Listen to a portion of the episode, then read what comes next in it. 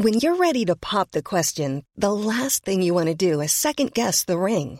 At Bluenile.com, you can design a one-of-a-kind ring with the ease and convenience of shopping online. Choose your diamond and setting. When you find the one, you'll get it delivered right to your door. Go to Bluenile.com and use promo code LISTEN to get $50 off your purchase of $500 or more. That's code LISTEN at Bluenile.com for $50 off your purchase.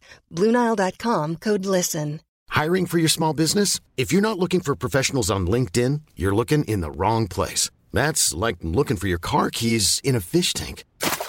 LinkedIn helps you hire professionals you can't find anywhere else, even those who aren't actively searching for a new job but might be open to the perfect role. In a given month, over 70% of LinkedIn users don't even visit other leading job sites. So start looking in the right place. With LinkedIn, you can hire professionals like a professional. Post your free job on linkedin.com slash people today.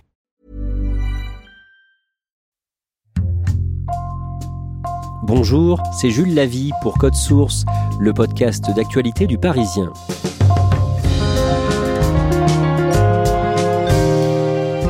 Le 29 juillet 2018, à Nikko, une ville touristique du Japon, une Française qui était en vacances disparaît mystérieusement. Depuis, Tiffaine Véron, une auxiliaire de vie scolaire de 36 ans, n'a plus donné signe de vie. Et la police locale a conclu rapidement à un accident, mais sans étayer cette thèse. Le frère et la sœur de Tiffaine se battent depuis 4 ans pour essayer de savoir ce qui lui est arrivé, une quête qu'ils racontent dans un livre publié début juin chez Fayard, Tiffaine, où es-tu? Damien Véron témoigne aujourd'hui dans Code Source au micro d'Ambre Rosala.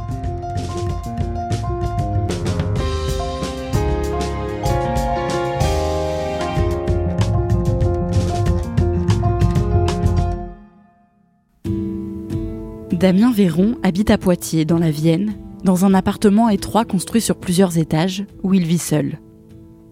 Nous nous installons dans son bureau, où sont affichées sur les murs plusieurs cartes du Japon, où a disparu sa sœur Tiffany il y a 4 ans. Damien a 42 ans et il est paysagiste. Il me raconte qu'il continue de travailler, mais qu'il consacre toujours beaucoup de temps à la disparition de sa sœur. Oui, je pense tout le temps à elle, ouais. Très souvent, sauf que j'essaye de pas me laisser submerger et par moments, oui, moi ça m'attriste et, euh, et ça m'arrive de pleurer, de penser à elle ou de me dire où elle est, mais, euh, mais on est quand même dans le combat. Il y a des moments où c'est plutôt difficile, mais je, je me laisse pas abattre. Mais elle est avec nous tout le temps, puisque justement on se bat tout chaque instant. Damien Véron est né le 28 juin 1980. C'est l'aîné d'une fratrie de quatre avec Tiffaine, Sibylle et Stanislas. Ils ont tous les quatre été élevés par leur mère à Poitiers, parce que leur père est parti très tôt du domicile familial. Ils sont très soudés, et Damien est très proche de sa sœur Tiffaine, qui n'a que deux ans de moins que lui. Tiffaine a toujours été euh, très artiste. Très jeune, euh, elle s'est mise à dessiner, elle adore le piano, elle a une grande culture générale. C'est une, euh, une jeune femme timide, attentionnée, euh, mais qui a quand même du caractère. Et euh, non, c'est vraiment l'artiste de la famille. Tiffaine fait des études d'histoire de l'art, puis elle devient auxiliaire de vie scolaire. Elle se passionne pour la Russie, puis pour le Japon, et elle commence à apprendre le japonais. Tiffaine fait un premier voyage à Tokyo en 2013. Célibataire et sans enfant, elle décide d'organiser un deuxième voyage de 17 jours au Japon. Et le 28 juillet 2018, Tiffaine, qui a 36 ans, prend l'avion et arrive à Tokyo. Elle aurait aimé voyager avec ses frères et sœurs, mais comme ils ne pouvaient pas venir, elle décide de les tenir au courant de l'avancée de son voyage. Elle avait décidé euh, de euh, nous faire partager son voyage euh, avec notre groupe WhatsApp, le groupe familial. Donc c'était vraiment quelque chose qu'elle voulait vraiment nous faire partager. Premier jour, elle est arrivée à Narita, donc la ville de l'aéroport de Tokyo. Puis ensuite, la première étape de son voyage était Nikko. Donc quand elle est arrivée samedi euh, 28 juillet à Nikko, elle nous envoyait énormément de photos, énormément de commentaires. Puis à partir de 29, nous n'avons plus eu aucune nouvelle. Début, on était inquiets, mais en même temps, on se disait, euh, on savait que le temps n'était pas forcément radieux à Nico à ce moment-là, donc on se dit c'est peut-être normal. euh, peut-être que le réseau téléphonique a été endommagé, donc peut-être qu'on n'a pas de, nouvelles à ce moment-là. Mais c'était particulier, on était angoissés et en même temps, on essayait de trouver une explication rationnelle. Quelques jours après, le 1er août, je reçois un message de l'ambassade qui m'explique que Tiffany a disparu et qu'il est important que nos parents euh, les appellent rapidement. On était inquiets, mais on s'est dit, bon, elle est probablement à l'hôpital ou euh, peut-être qu'il y a eu un problème et qu'on va la retrouver tout de suite. Et c'est le soir même en fait où on a eu directement la police locale avec leur interprète.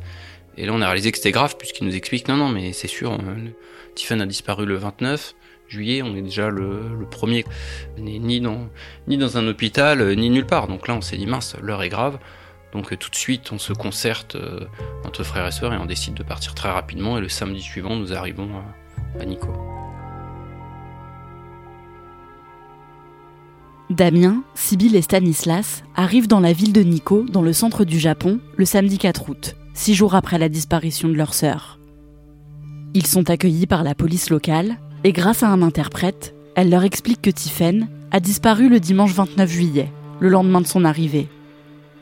Ce jour-là, elle est aperçue pour la dernière fois par le gérant de l'hôtel où elle réside, qui l'a vue partir un peu avant 10 heures, après avoir pris son petit déjeuner dans les parties communes. Selon la police japonaise, Tiffen serait tombée dans la petite rivière qui se trouve près de l'hôtel. La police explique que cette rivière était en crue parce qu'il pleuvait beaucoup ce jour-là. Rapidement, ils commencent euh, à nous expliquer qu'ils ont trouvé un foulard près d'une rivière en disant Voilà, nous avons trouvé un foulard. Ce foulard appartient à Tiffen, elle a glissé ici, elle est tombée. Donc on se dit Mais comment. Déjà, Tiffen n'a pas de foulard c'est quand même fou d'être capable d'affirmer une piste comme celle-ci alors qu'il n'y a, rien de, il a rien de fondé. Nous, on remet tout de suite en cause en disant, mais euh, euh, très bien, vous dites que c'est une piste accidentelle, une chute dans la rivière, mais imaginons que ça soit pas le cas et qu'elle soit tombée quelque part. Faut vite, euh, vite aller la chercher, faut la secourir, faut faire des actions. Sauf qu'on a commis des impairs parce qu'au Japon, vous, vous, ça marche pas comme ça. Quand une autorité vous, vous annonce une piste, vous la contredisez surtout pas. Donc il y a eu un premier choc. Euh, avec les Japonais. Ensuite, nous avons été au commissariat. Euh, ils nous ont tout de suite redonné la valise de Tiffen en disant voilà la valise de Tiffen, vous pouvez rentrer chez vous, il n'y aura plus de recherche, c'est terminé. Cette première journée au Japon, pour nous, ça a été une violence inouïe. Et puis on s'est retrouvé euh, surtout le soir sans hôtel avec la valise de Tiffen qui pouvait contenir peut-être des pièces à conviction en plus. Enfin vraiment, ça a été une première journée désastreuse. Damien et ses frères et sœurs ne veulent pas en rester là. Ils décident de médiatiser l'affaire en France et au Japon et ils se mettent à faire des recherches par eux-mêmes autour de l'hôtel de Tiffen. On se dit simplement, si elle est bloquée quelque part, il faut la rechercher à tout prix. Donc on imagine que quand vous, tombez quelque part, euh, il y a un délai euh, de survie. Quoi. Au bout d'un moment, si vous n'avez pas d'eau ni de nourriture, vous tenez pas. Donc nous, on a cherché partout. Euh, des volontaires sont venus nous aider. On a rapidement vu en fait que c'était impossible de se perdre autour de l'hôtel et qu'il n'y avait pas de précipice, il n'y avait pas de chemin. quoi. Et puis rapidement, lorsque nous étions sur place, on a vu que, en fait, il y avait énormément de faits divers à Nico. Après, on a découvert qu'il y avait un lieu que Tiffany voulait visiter où, on a découvert un panneau qui indiquait qu'il y avait un faux guide, que c'est un rôdeur qui se fait passer pour un faux guide et qui, a, qui agresse les, les femmes. En fait, on a découvert que la piste criminelle, en fait, était quelque chose qui était à ne pas négliger. Agacé de voir que l'enquête de la police japonaise n'avance pas, dix jours après la disparition de Tiffen, la famille décide de demander de l'aide au président de la République française. Notre maire écrit Emmanuel Macron, les Japonais euh, le découvrent, donc ils nous convoquent le lendemain euh, dans la chambre d'hôtel. On voit qu'ils sont vexés et ils nous disent voilà, on va vous montrer que nous aussi on est des professionnels, des experts, donc on va faire un test au luminol. Vous appliquez un spray euh, qui permet ensuite, dans l'obscurité avec une lumière bleue, de déceler du sang ou pas. Ils demandent à ce qu'une personne vienne avec eux, donc je me prête volontaire, donc j'y vais. Et là, euh, donc ils m'habillent en Charlotte. Ils ont fait donc ce fameux, donc ce fameux test. Donc au début, ils mettent du spray un petit peu partout.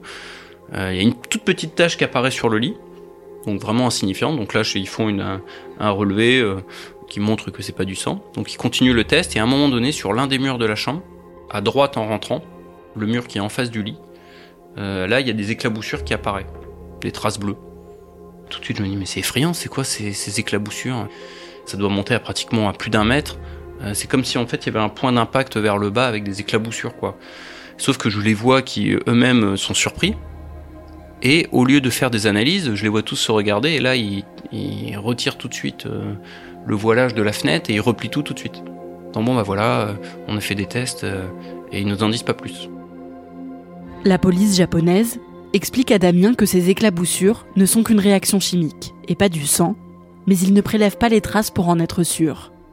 Le 10 août, une battue est organisée près de l'hôtel de Tiffen, mais elle n'a pas lieu aux abords de la rivière, où elle est censée être tombée. À la fin de la journée, rien n'a été trouvé et la police japonaise leur explique qu'il n'y aura pas d'autres recherches.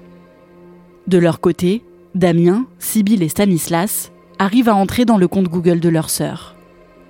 Ils constatent que ces données de géolocalisation ont été sauvegardées dès qu'elle était connectée à une borne Wi-Fi. Et ils découvrent que le matin de sa disparition, elle se déplace à l'intérieur même de son hôtel jusqu'à 11h40. Pour nous, ça a été un rebondissement énorme dans l'enquête, puisque déjà, ça contredit euh, ce que dit l'hôtelier, qui explique qu'elle part avant 10h. Et puis surtout, on voit ces points GPS qui se concentrent dans l'hôtel.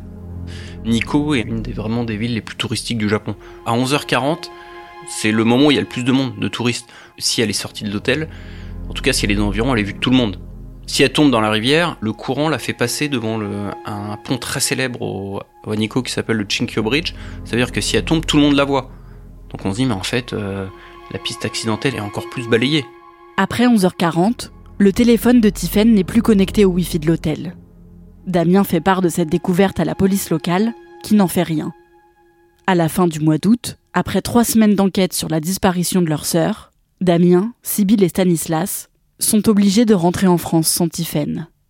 À leur retour, ils sont reçus par la police judiciaire française pour faire un point sur l'enquête. La police française a été très réactive tout de suite. Ils avaient déjà fait des réquisitions auprès de l'opérateur français. Ils étaient dans les starting blocks. Vraiment, ils étaient extrêmement motivés. Donc euh, non, on est plutôt optimiste. On se dit bah génial. Euh, on espère qu'ils puissent y aller puisqu'ils ont l'air motivés. Le procureur, on l'avait régulièrement au téléphone, il est de notre côté. La plainte pour disparition inquiétante avait été prise en compte très rapidement. Ils avaient écarté la piste du suicide ou de la disparition volontaire. Donc vraiment, tous les voyants sont en vert. Une instruction est ouverte en France pour enlèvement et séquestration volontaire. Et la police française demande à ce que le dossier d'instruction japonais leur soit envoyé et traduit. Damien retourne au Japon en octobre 2018. Sibyl, qui est restée en France, apprend qu'Emmanuel Macron doit recevoir Shinzo Abe, le Premier ministre japonais de l'époque. Comme elle est journaliste, elle parvient à se faire accréditer et espère pouvoir lui demander de faire avancer l'enquête. Elle se rend donc à l'Élysée le 17 octobre 2018 et assiste à la rencontre entre les deux hommes d'État. Emmanuel Macron donc, euh, et Shinzo Abe interviennent, s'expriment, et finalement, à la fin, les questions euh, qui étaient prévues n'ont pas lieu. Donc on voit Emmanuel Macron qui tourne le dos et qui commence à partir. Et Sibyl, euh, grâce au soutien de tous les journalistes présents, finalement, dans un moment de, désarroi, prend son courage à deux mains et interpelle Emmanuel Macron. Monsieur le Président, je suis la sœur de Tiffaine Véron disparue au Japon. Nous allons l'évoquer, nous allons l'évoquer, mais dans un cadre approprié. Explique que c'est peut-être pas le moment idéal et qu'ils traiteront ce sujet, euh, si c'est nécessaire, en aparté. Euh. Donc ça a été un moment fort. Sibyl est tout de suite reçue par Emmanuel Macron et en fait, on voit euh, l'entretien s'est très bien passé. Sibyl s'est excusée, il a dit ne vous excusez pas si vous sentez que les choses n'ont pas été faites, il faut qu'elles soient faites. Donc il reçoit Sibyl avec beaucoup de bienveillance.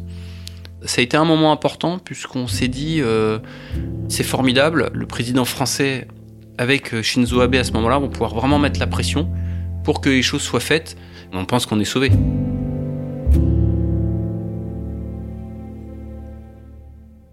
Dix jours après, une nouvelle battue est organisée à Nico pour essayer de retrouver Tiffen, mais elle ne donne rien. Et six mois plus tard, en mai 2019, Damien et Sibyl se rendent à nouveau au Japon pour organiser une fouille dans la rivière et sur les berges, avec une équipe d'experts français mais il ne trouve ni corps, ni aucune affaire appartenant à Tiphaine. Dans la foulée, à la fin finalement de cette mission, on arrive à obtenir un rendez-vous euh, grâce à notre interprète qui, s'appelle Mireille, qui est vraiment d'une aide incroyable. On arrive à avoir un rendez-vous avec les responsables de la rivière de Nico. On va euh, voir les gestionnaires de la rivière qui nous donnent les documents officiels du niveau de la rivière le 29. Et là, on tombe sur une information mais, mais qui change tout. C'est que la rivière est normale, avec un, un débit euh, au mètre cube qui est ridicule. Donc on se dit, mais en fait, c'est du pipeau. Damien et Sibyl comprennent que contrairement à ce qu'affirmait la police japonaise, le niveau de la rivière n'était pas dangereux le jour de la disparition de Tiffen. Ils en parlent à la police japonaise, puis ils rentrent en France. En juin 2019, la famille de Tiffen ne peut plus payer le loyer de son appartement. Alors ils décident de le rendre. Ce qui était dur, c'est qu'on a été obligé de la déménager. Notre mère, dans la maison familiale, lui a laissé sa chambre. il a fallu toucher toutes ces petites affaires. Tiffany est assez maniaque, donc on imaginait au moment de déménager euh, qu'elle hurlait à ce qu'on puisse toucher ses affaires et mettre le bazar. Mais non, non, ça a été assez dur. De rendre son appartement, de trier ses affaires personnelles. C'est ma mère a passé un temps fou à effectivement trier ses vêtements, à ranger ses, toutes ses affaires. Oui, ça a été une période dure. À la fin de l'année 2019, le dossier d'instruction de la police japonaise est enfin traduit et remis à la police française. C'est une grande déception parce qu'en fait, il y a rien. Par exemple, les bandes des caméras de vidéosurveillance ont été demandées, il n'y a rien. On demande euh, que les, PV d'audition soient donnés, il n'y en a pas. En fait, il n'y a rien. C'est un tableau vide d'une synthèse mal faite. Enfin, en fait, le juge peut pas du tout instruire. Ce qu'on comprend à ce moment-là, c'est que les policiers français, euh, pourtant si motivés au début, en fait, euh, lâchent complètement l'affaire. Je pense que ils n'ont pas le temps. Ils réalisent que c'est un dossier complexe. Sauf que ce qui a été violent pour nous, c'est qu'en fait, il le justifie en expliquant que c'est un accident et que la police japonaise a fait ce qu'il fallait. Alors qu'en fait, euh, c'est pas le cas. Donc euh, fin 2019, ça a été pour nous une période épouvantable, puisqu'on s'est retrouvé avec un juge qui s'interrogeait à clôturer le dossier Tiffen, une police qui était plus active.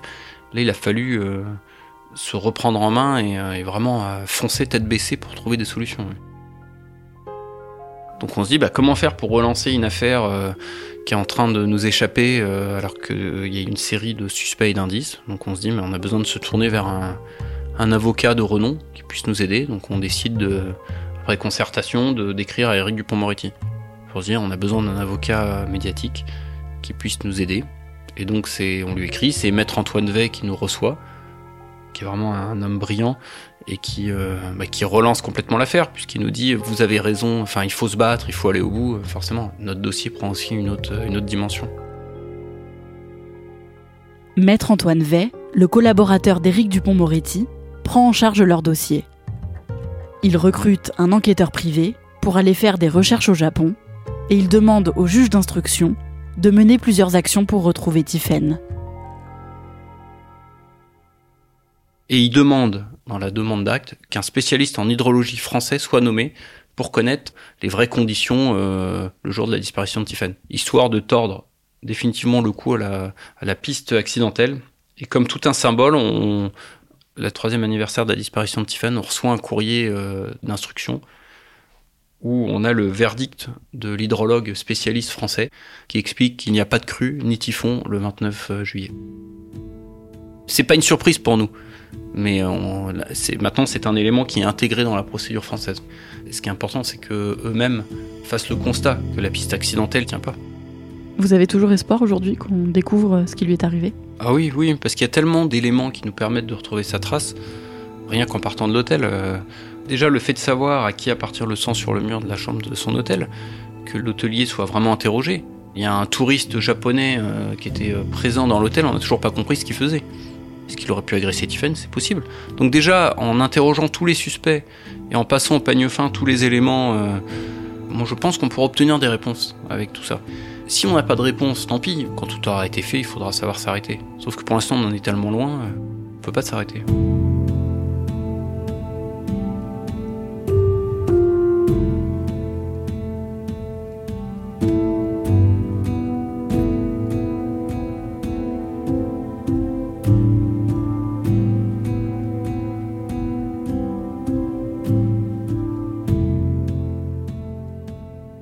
On sait ce qui a pu se passer pour Tiffen Alors, ce que Damien m'a dit, c'est que lui ne croyait plus du tout à la thèse de l'accident.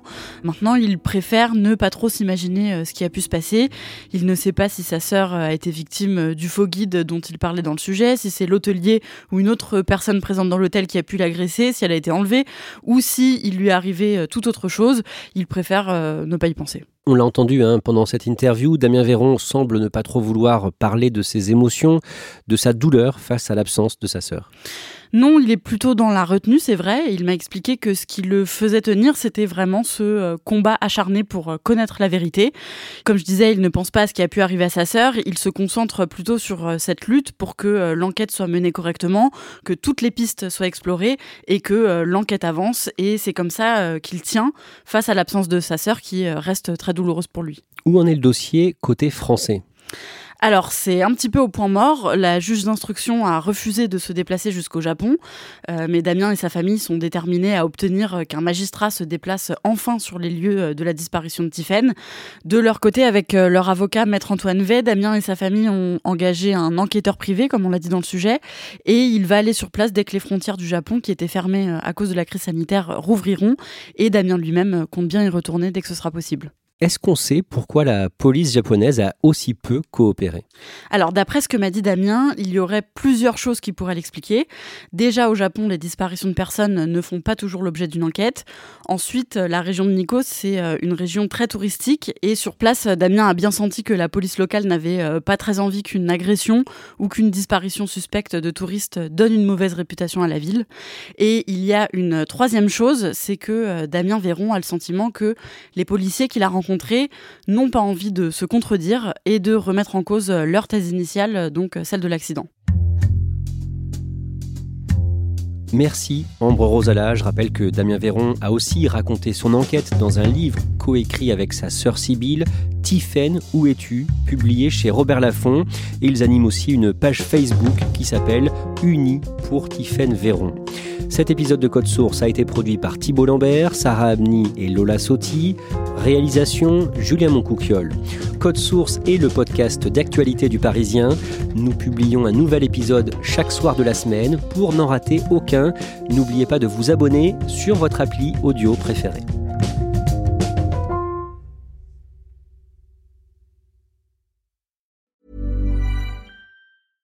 Imagine the softest sheets you've ever felt. Now imagine them getting even softer over time. That's what you'll feel with Bowl and Branch's organic cotton sheets. In a recent customer survey, 96% replied that Bowl and Branch sheets get softer with every wash. Start getting your best night's sleep in these sheets that get softer and softer for years to come. Try their sheets with a 30-night guarantee. Plus, get 15% off your first order at bowlandbranch.com. Code BUTTERY. Exclusions apply. See site for details. Planning for your next trip? Elevate your travel style with Quince. Quince has all the jet setting essentials you'll want for your next getaway, like European linen, premium luggage options, buttery soft Italian leather bags, and so much more. And is all priced at 50 to 80% less than similar brands. Plus, Quince only works with factories that use safe and ethical manufacturing practices. Pack your bags with high-quality essentials you'll be wearing for vacations to come with Quince. Go to quince.com slash pack for free shipping and 365-day returns.